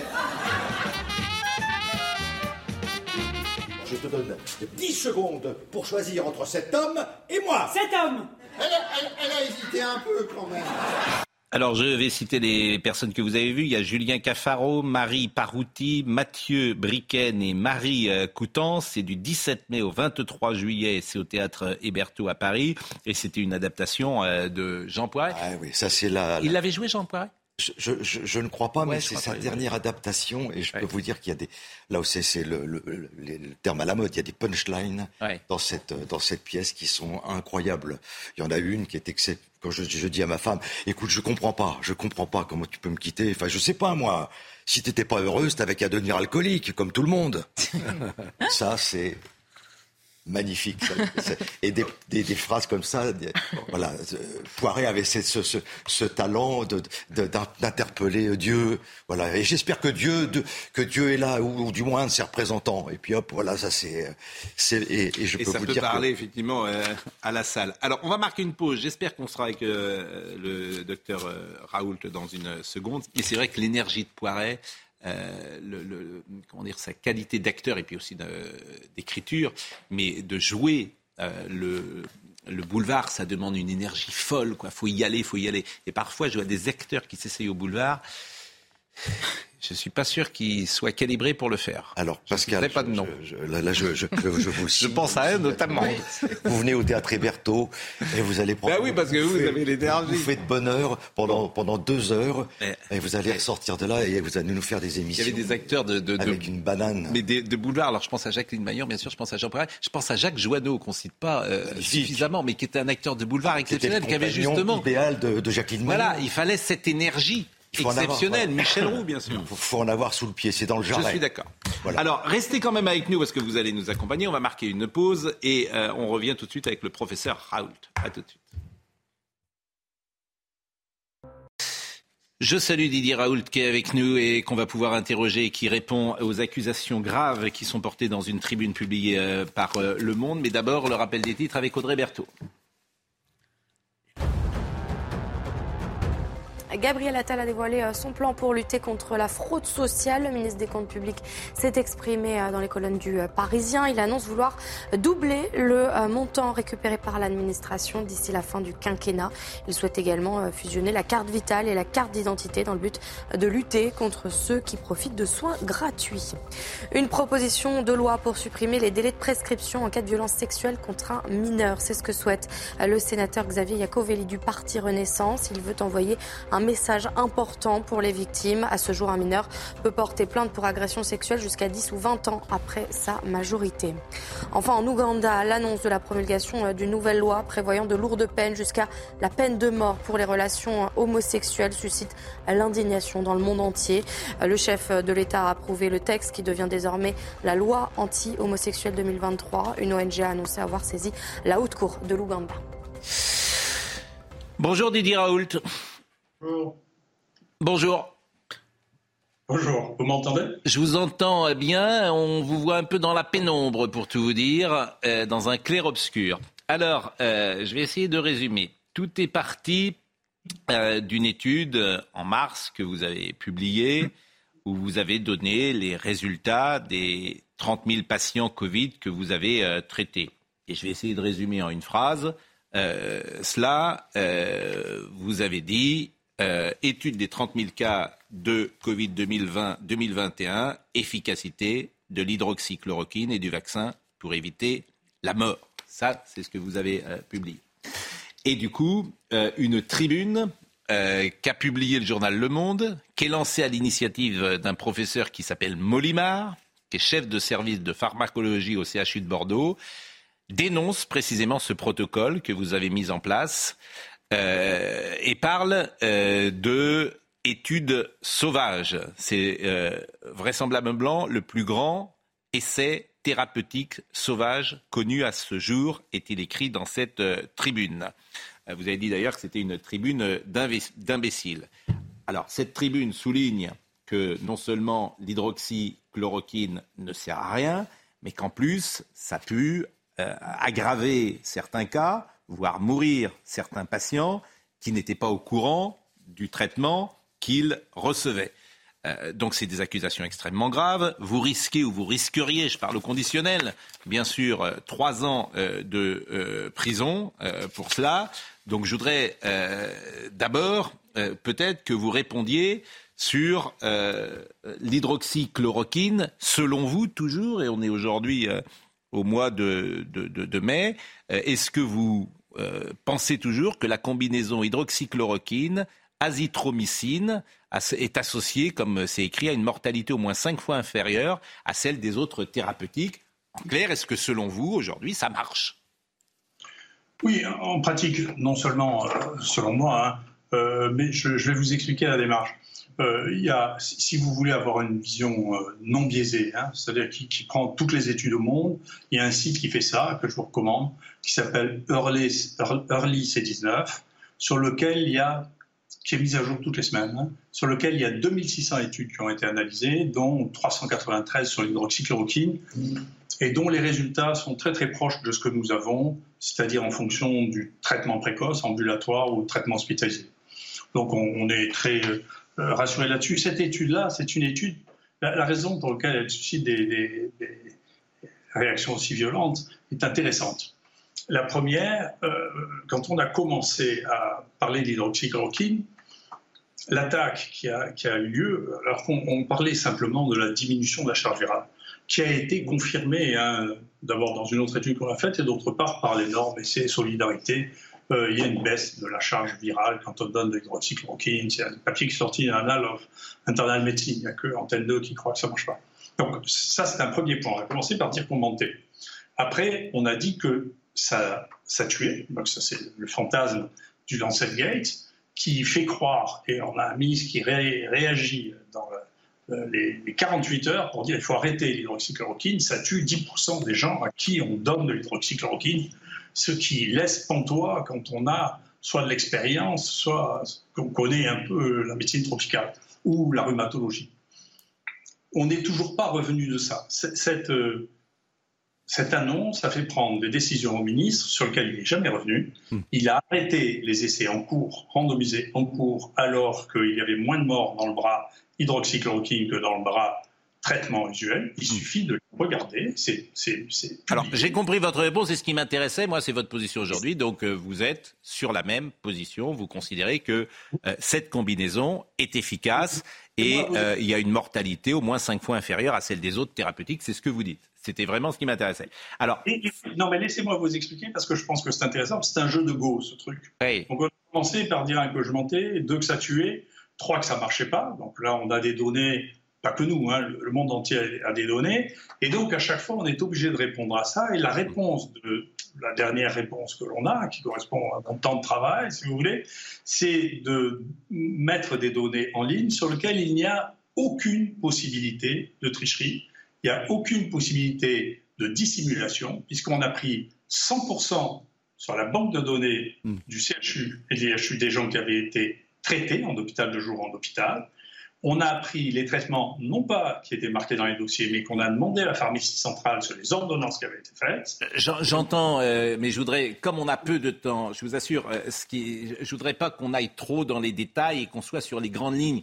Je sais qu'on me reproche souvent d'interrompre et, je vous demande de pardonnez-vous et peut-être aussi aux, téléspectateurs, mais autrement, on- on ne va pas s'en sortir, si j'ose dire, avec le temps qui est imparti. Alors, j'ai entendu votre première réponse, mais ce qui m'a interpellé moi dans votre tribune vous avez écrit, pas dans votre tribune d'ailleurs, dans votre étude, c'est, vous dites, ça marche partout euh, dans le monde, hein, à l'instant, mais en même temps, vous écrivez, l'efficacité tient en partie à sa prise en charge par une équipe particulière qui a soigné plus de 30 000 personnes. Les résultats ici ne peuvent être généralisés qu'à des patients similaires et une organisation de soins similaires et ne peuvent pas être extrapolés dans leur intégralité à d'autres centres. C'est un peu contradictoire par rapport à ce que vous venez de me dire. Donc on a le sentiment, en lisant ça, et certains l'ont interprété comme ça, que ça ne peut fonctionner qu'à l'IHU de Marseille. Qu'est-ce que vous répondez à cela? Eh bien, je, vais répondre à ça que, si vous voulez, la, médecine, c'est pas de l'informatique et c'est pas de l'évidence-based. La médecine, euh, c'est un des éléments majeurs de la médecine, en particulier dans la médecine des affections aiguës, c'est le management, c'est la qualité du management. C'est-à-dire, est-ce qu'il y a des gens la nuit? Est-ce qu'on répond quand les patients sonnent?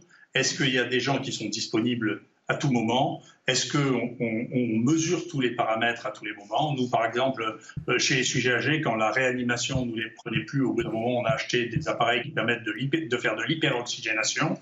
Et donc, à la fin, nos taux de mortalité, qui est la seule chose importante, les taux de mortalité à l'IHU sont de l'ordre de 10% chez les patients hospitalisés. Il n'y a pas une série mondiale de patients hospitalisés qui ait des taux aussi bas. Ce qui a été publié en France est partout supérieur à 20%. Donc ça veut dire, c'est pas juste l'hydroxychloroquine. L'hydroxychloroquine est une chose, c'est il y a le management, il y a l'hydroxychloroquine rapporte quelque chose, comme la vaccination rapporte quelque chose.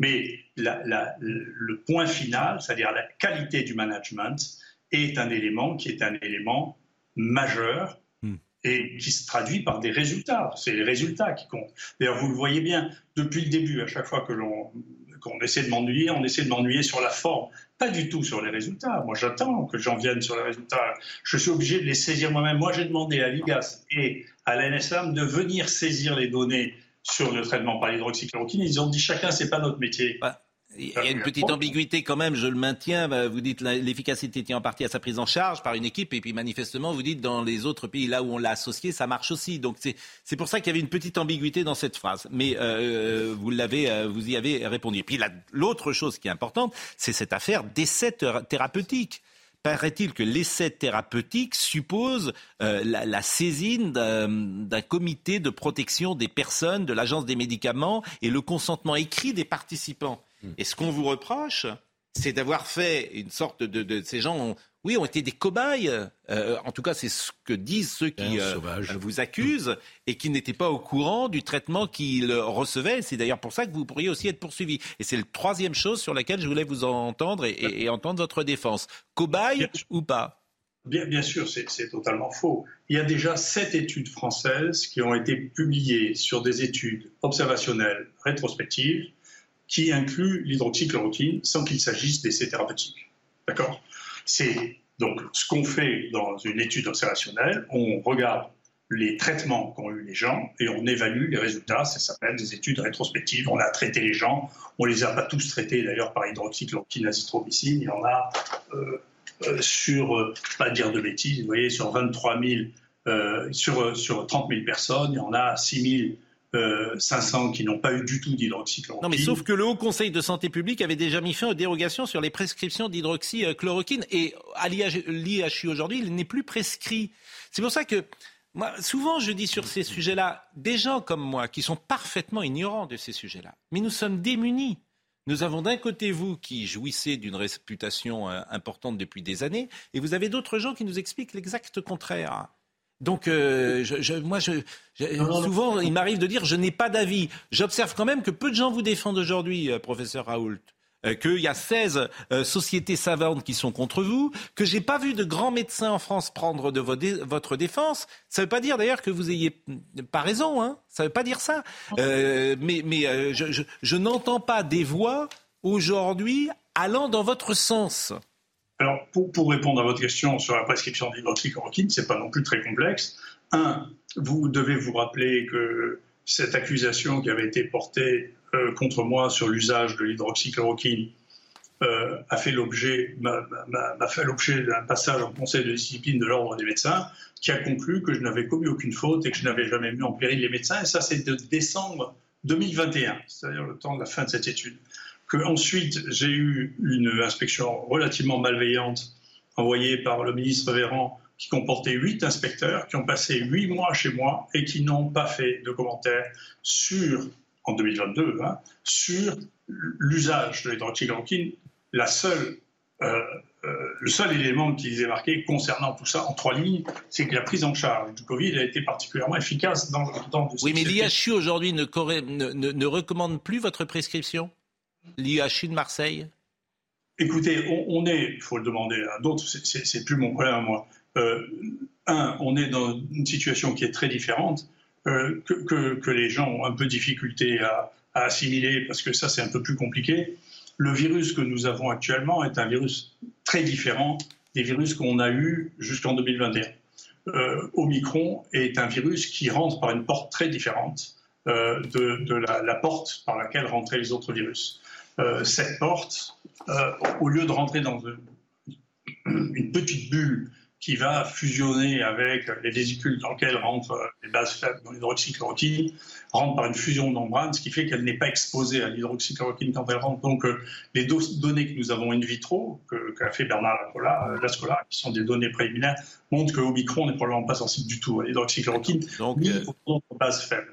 Et qui plus est, c'est une maladie qui est plus bénigne, donc qui ne justifie pas de, de- faire ça. Donc il est vraisemblable que sur Omicron, il n'y a pas de justification biologique pour l'instant à utiliser l'hydroxychloroquine. J'entends là aussi euh, votre, euh, j'allais dire votre défense, mais en tout cas votre réponse. Depuis euh, son arrivée à la tête de l'IHU Méditerranée, euh, Pierre-Édouard Fournier, qui vous a euh, succédé, a suspendu les essais cliniques impliquant la personne euh, humaine. C'est important de le dire également. Et puis il y a ce euh, pneumologue et pharmacologue Mathieu Molimard du CHU de Bordeaux qui estime que euh, vos travaux constituent une déviance scientifique doublée d'un scandale en raison de l'inaction euh, des autorités. Il a des propos euh, euh, très durs sur vous. Il dit que vous n'êtes pas, euh, lui est pharmacologue, que vous ne savez pas de quoi vous parlez. Moi, je l'ai eu en plus au téléphone, donc il a des mots extrêmement durs. Il dit que euh, vous n'êtes pas spécialiste euh, là-dedans, que euh, vous êtes un danger euh, pour la science et euh, il souhaite vous faire condamner de- pour ce que vous avez fait. Nous demandons des actions au niveau pénal, ordinal, du côté de la haute autorité de santé, du comité national d'éthique. Sinon, on ouvre la voie à un retour à la médecine du 19e siècle où un médecin pouvait administrer, pouvait administrer selon son intuition n'importe quel médicament à ses euh, patients. Donc euh, c'est- vrai que cette querelle-là euh, nous saisit parce que les, propos qu'il tient sur vous nous interrogent, disons-le, Monsieur Raoult. Oui, mais je, comprends, hein, je, comprends très bien qu'ils soient nerveux.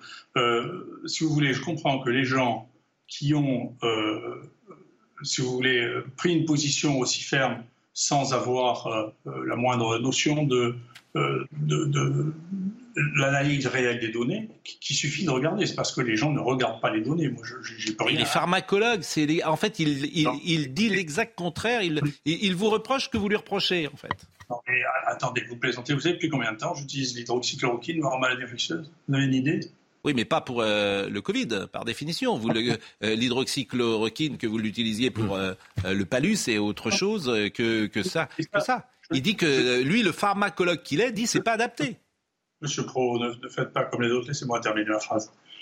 J'utilise depuis 30 ans ce médicament en maladie infectieuse pour traiter deux infections chroniques qui sont la fièvre Q et la maladie de Weevil. C'est des malades que je traite pendant un an, deux ans avec de l'hydroxychloroquine, chez qui je fais régulièrement des dosages. C'est-à-dire j'ai regardé dans les quatre dernières années, avant qu'on commence, on, on a évalué que pour changer, pour avoir une activité sur euh, l'acidité intracellulaire, il fallait 1 microgramme par ml de sérum. Et donc, on mesure ça, et j'ai regardé, avant qu'on commence ça, les 4000 derniers dosages que nous avions faits chez les patients qui prennent 600 mg par jour. C'est pour ça que nous, on a donné 600 mg par jour. Et c'est pour ça qu'il y a des études qui ont donné 2,4 grammes et qui ont eu des accidents. Il y a des, des études qui ont donné 400 mg et qui n'ont pas marché.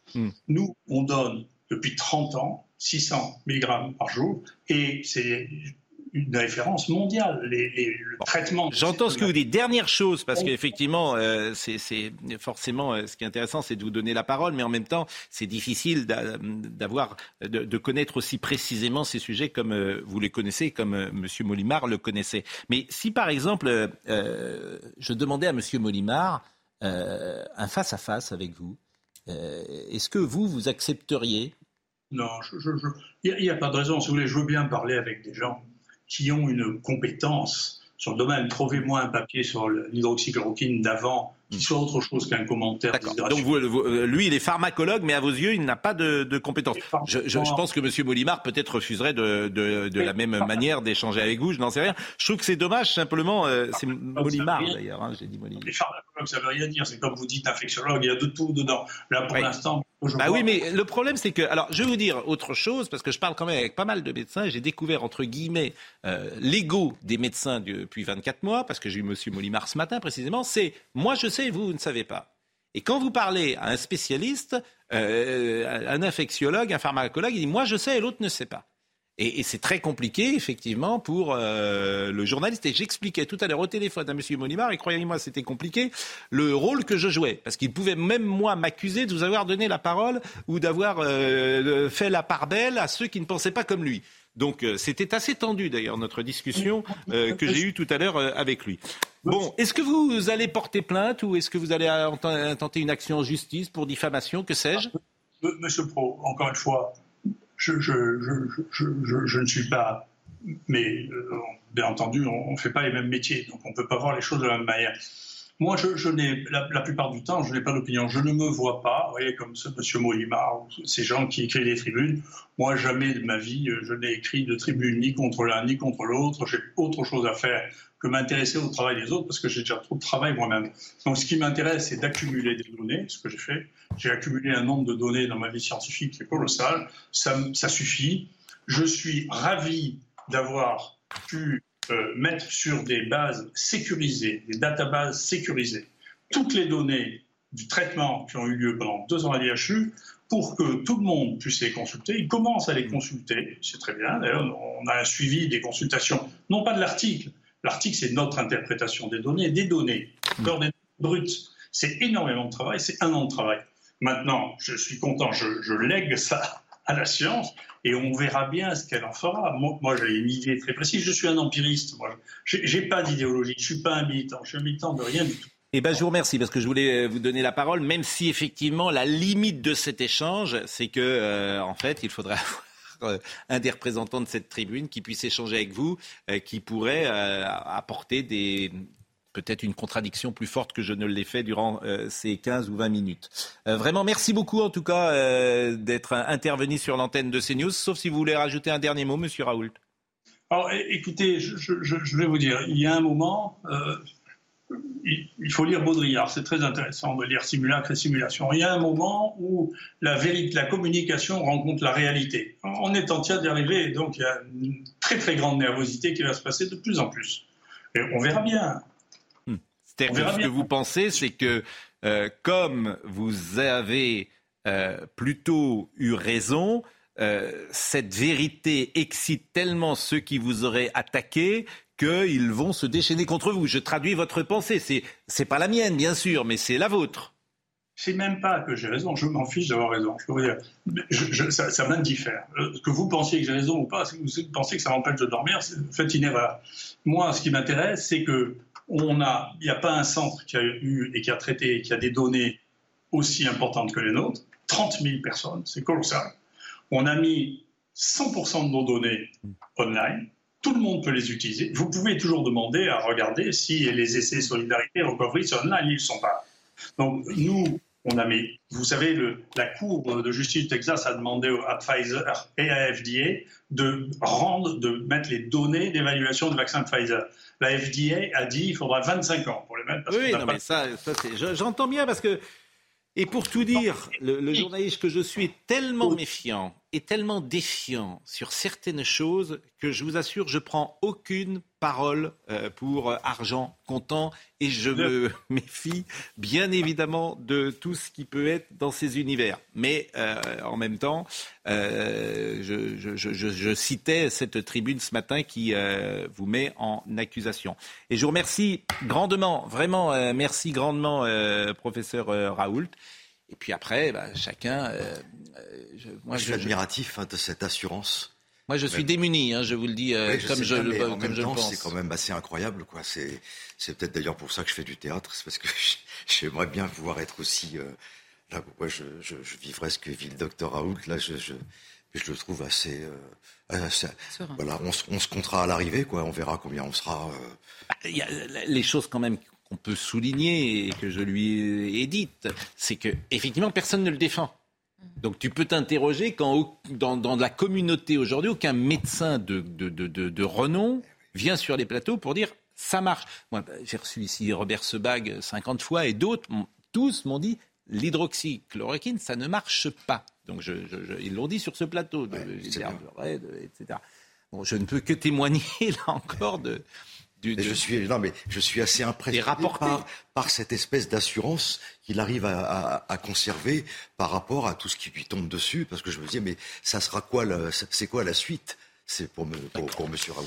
Moi, je sais ce que c'est pour moi la suite. Ah ben là, euh, c'est effectivement, les, il risque procédure trois ans de, qui est en de- cours, de hein. prison. Il y a une, procé- il y a une enquête à Bien sûr, Marseille, le parquet est saisi. Oh, euh, bien sûr, bien sûr. Donc il est seul contre la terre entière. Ah oui. Bien sûr, parce que Hein. c'est notamment la, la loi Jardet hein, euh, depuis euh, 2012 euh, qui interdit les essais euh, sauvages, euh, manifestement. Euh, donc euh, conteste. Hein. Bah, bien sûr. Il dit que c'est une étude rétrospective. Bon. Qu'en pensez-vous Vous avez un commentaire à faire sur ce que vous venez d'entendre? Ah, moi, je, vous, vous savez, moi, je ne sais pas. Comme dirait le professeur. Non, non, moi, je ne sais absolument rien sur ce sujet. Mais le côté cabale, le côté chasse à l'homme, il y en a de plus en plus en France. C'est c'est assez détestable quand même, il faut avouer.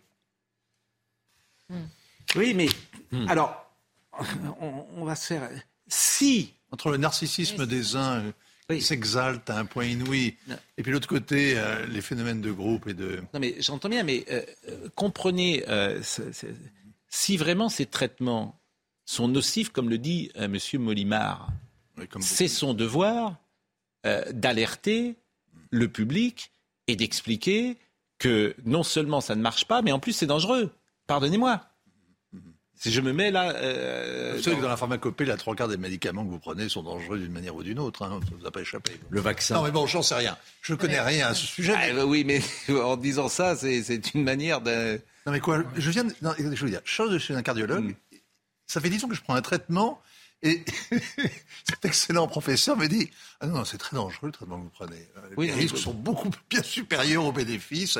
On arrête immédiatement. ah bon? Bon, ben voilà. Bon, bah, bon, bah, tout est dans tout. Alors, Je, je lui fais confiance, mais, mais il mais- n'empêche, quoi. Les, les traitements sont Charlotte. oui, toujours. Charlotte, Charlotte. Non, mais simplement, je suis incapable, c'est ce que vous disiez, on aimerait voir ce débat-là, en fait, parce qu'on est incapable, nous, de trancher, de savoir. En plus, il y a une assurance telle et des mots employés tels des deux côtés, vous avez dit, ils ont tellement l'air sur deux, que c'est déstabilisant sur une matière normalement scientifique. C'est vrai que c'est déstabilisant. Mais depuis le début du Covid, moi, je note une chose, c'est qu'il y a des questions d'abord qui sont obligatoires et d'autres qui sont interdites. Et en effet, on a à la fois vécu deux ans pendant lesquels on disait, mais évidemment qu'on n'a pas toutes les réponses sur ce traitement, mais il faut aller très vite. Et en même temps, sur certains traitements, c'est absolument interdit. Et il y a des questions sur le vaccin qui a été là aussi obligatoire pour les enfants et les adolescents. Des questions qu'on n'a pas le droit de poser sur sûr. des effets secondaires qu'on constate. Je dis pas que c'est pour tout le monde, je dis pas que c'est tout le temps, mais il y a la question des myocardites pour les enfants. Il y a la question de tous ces jeunes sportifs qui font des arrêts cardiaques. On a des questions, or on n'a même pas le droit de les Oui, mais ça poser. n'existe pas, ça paraît. Mais c'est ça, on n'a pas le droit de les poser. Les poser, c'est déjà être euh, contre la science. Ça n'existe Jamais. pas. C'est le, bénéfice-risque. C'est-à-dire qu'en fait, aujourd'hui, alors c'est vrai qu'on a euh, du recul, euh, le, le truc le plus important, c'est cette affaire de transmission. On nous a expliqué que le vaccin empêchait la transmission et ce n'est pas vrai.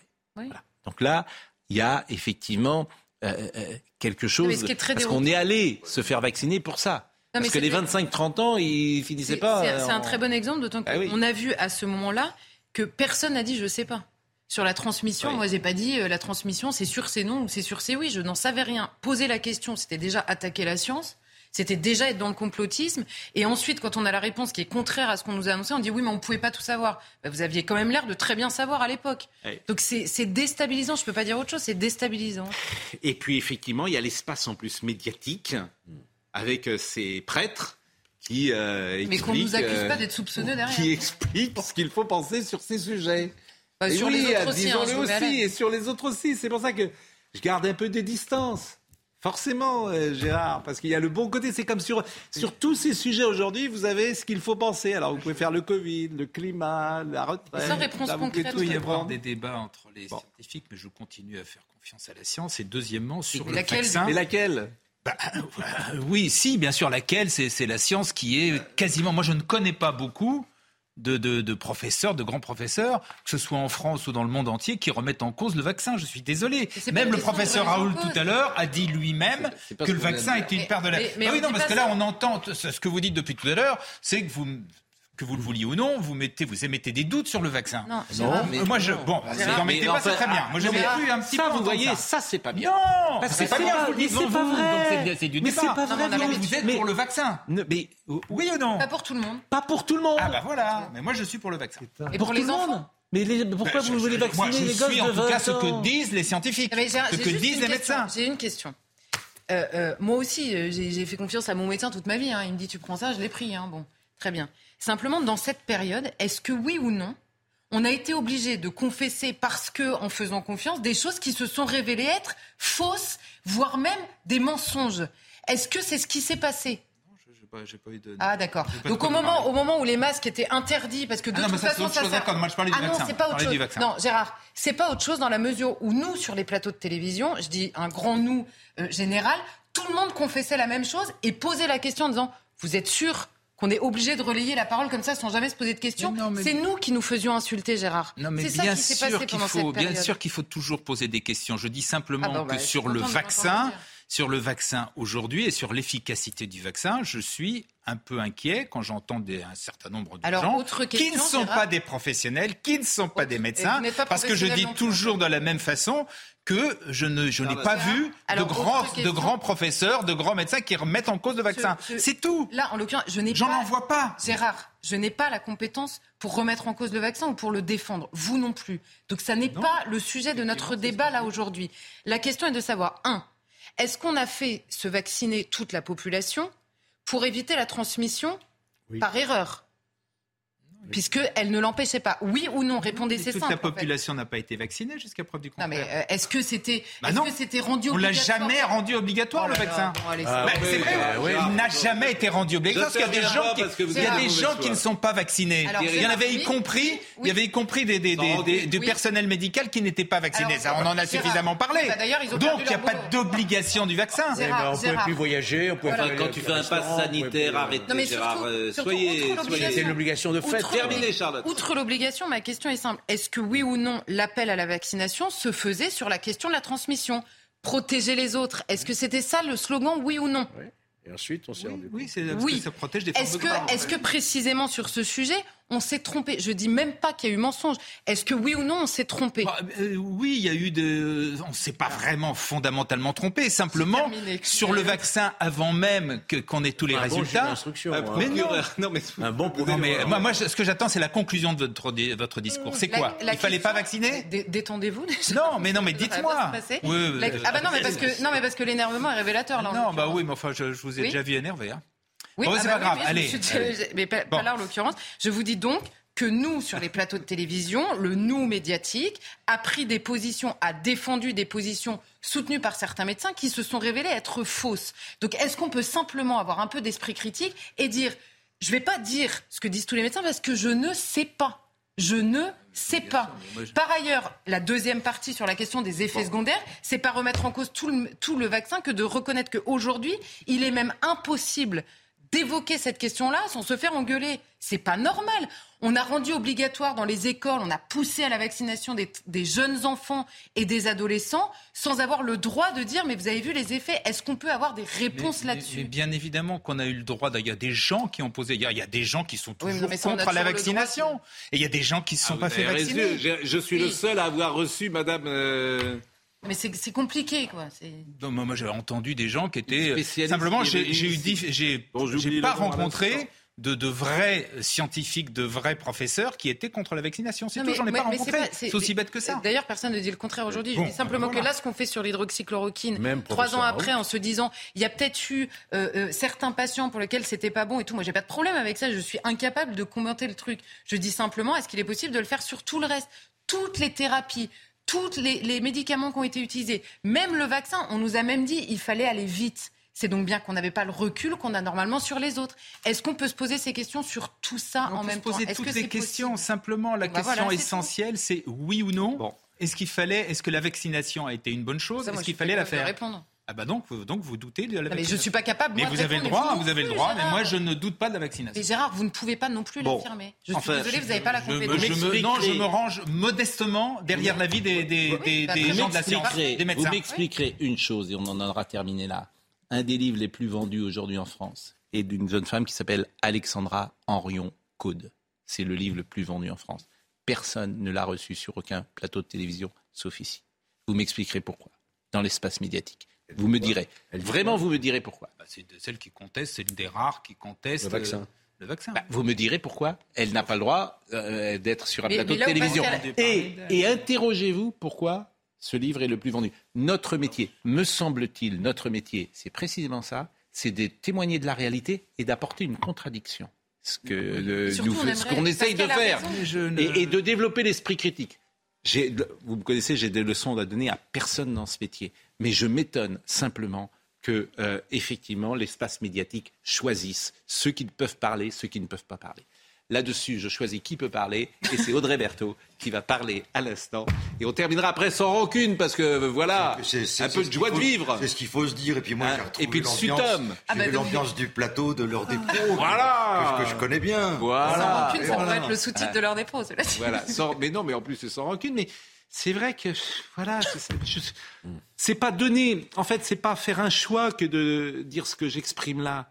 C'est simplement euh, euh, garder un peu d'esprit critique. Mais Audrey Berthaud. La France prend un virage électrique. La première usine de batterie pour voitures électriques euh, va être inaugurée aujourd'hui dans le nord euh, de la France. C'est une étape clé pour rattraper notre retard sur les constructeurs chinois. La production de cette usine doit démarrer cet été pour une commercialisation à la fin de l'année 2023. À Rennes, un homme a été tué euh, à l'arme blanche dans une station euh, de métro. Le drame s'est produit hier soir. L'homme était âgé euh, d'une trentaine d'années. Une enquête pour meurtre a été ouverte et confiée à la police judiciaire. Aucune interpellation n'a pour l'heure eu lieu. Et puis c'est inédit depuis 2015, les prix baissent dans l'immobilier ancien. Une étude publiée par l'INSEE et Notaire de France montre un recul des prix au premier trimestre 2023. Les prix dans l'ancien reculent de 0,3% pour les maisons et de 0,3% 1,1% pour les appartements. Je salue notre ami Daniel Guichard et encore je ne l'ai pas salué qui dit Gérard est inquiétant dans ses certitudes, Charlotte est rassurante. Oh bah bien sûr. Oh, mais c'est vrai que vous avez des certitudes alors que j'en ai pas. C'est ça qui me frappe toujours. Euh, je sais pas, on peut en discuter. Bon, vous jouez ce soir? On joue, ce- on joue demain soir, demain soir jusqu'à dimanche. Mercredi, jeudi, vendredi. Vendredi, deux fois le samedi, une fois le dimanche à 16h. Et alors, et, après, qu'est-ce que vous faites après le théâtre? Vous vous couchez tout Après, je, ou vous je vais me reposer, oui, parce que je peux vous assurer que le, le, le rôle est assez, euh, Ouais. est assez. Il faut en avoir dans le jarret, comme on dit. Donc là, par exemple, vous fumez pas, vous... Là, là, ah, ah non, moi j'ai jamais fumé. D'accord, vous prenez pas d'alcool, Non, non, vous je faites pense attention, il y a un régime. euh, Dans faites- ce, dans ce, dans ce métier, je pense qu'il faut faire attention Ouais. À sa santé. Si vous voulez durer, être en forme, être efficace pour les gens qui viennent vous voir. Et Et après la représentation, vous arrivez à dormir ou il faut... oui, temps oui, il y a, il y a toujours la, la- la- cette espèce d'adrénaline quand même Ouais. qui vous accompagne. Il m'est arrivé euh, là récemment une ou deux nuits où j'étais, euh, j'étais habité, j'étais Ouais. possédé par mon personnage, quoi. Donc, Et vous, avez, vous arrivez à quelle heure au théâtre? Euh, moi, j'arrive, on arrive deux heures avant, deux heures avant pour. Pour papoter, pour euh, quand, quand- souviens, quand on s'entend ouais. bien, c'est formidable, quoi. Ouais, non, mais c'est... Et alors, il n'y a jamais de soucis le soir, il n'y a jamais de trous, vous n'avez pas de... Non, pour l'instant, Jamais d'incident Je vais toucher du bois, ça, ça, ça peut arriver, ça peut. Aussi, l'autre jour, je suis rentré parce que je m'habille sur scène à un moment donné, et puis, puis on peut oublier soit, soit, soit un bouton de la chemise, soit, soit la braguette. C'est toujours une expérience. Toujours, non, mais Oui, une expérience étonnante d'être sur scène. Par exemple, nous, ça nous est jamais arrivé, vous voyez, d'entendre une salle qui Ah, mais applaudit. venez, vraiment, venez, ça sera avec Oui. euh, grand bonheur. Je- Ah non, mais je suis venu dans un théâtre parfois, mais sur scène, c'est une allez- expérience qui est- doit être étonnante. C'est- le, le, le bonheur absolu. Puis quand je, je nous écoutais là, je pensais à Molière qui parle de, de, de, de la médecine comme, comme personne avec. Ah bah, avec ah bah un oui, médecin, ça je suis d'accord avec vous, mais si vous dites ça à Monsieur Molimar, il va pas être content. si vous le comparez à un médecin de Molière. Euh, maladie bon. imaginaire. Enfin, Molière qui a disait- sur la sur la médecine. Et bien sûr, Molière qui disait également, je me demande si finalement le seul et grand talent, c'est pas le talent de plaire. Le vrai talent, c'est de plaire. Quoi. Il n'y a pas d'autre. euh, Voilà, au théâtre Héberto, voilà, tous les soirs, venez Eh ben, vous amuser. Vous en eh ben, écoutez, besoin. vous- je suis d'accord avec vous. Euh, J'espère qu'il y a un peu de divertissement parfois le matin. C'est un petit théâtre que nous avons aussi ici de Ah, temps en temps. c'est exactement ça, absolument. Et chacun a son rôle. Dans le rôle Ah. de Gérard Leclerc. Gérard Ah, Leclerc. Bien sûr. Dans le rôle de Gérard Leclerc, Gérard Leclerc.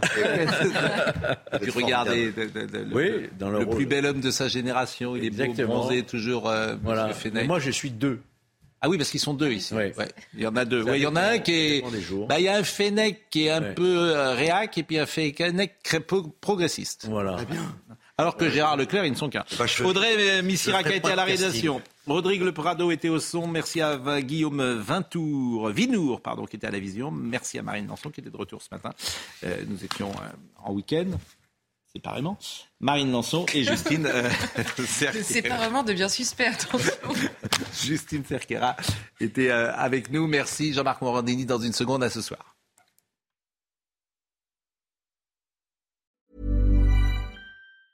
Hi, I'm Daniel, founder of Pretty Litter. Did you know cats tend to hide symptoms of sickness and pain? I learned this the hard way after losing my cat, Gingy. So I created Pretty Litter, a health monitoring litter that helps detect early signs of illness by changing colors, saving you money and potentially your cat's life. Pretty Litter is veterinarian developed, and it's the easiest way to keep tabs on your fur baby's health right at home. Go to prettylitter.com and use code ACAST for 20% off your first order and a free cat toy. Terms and conditions apply. See site for details.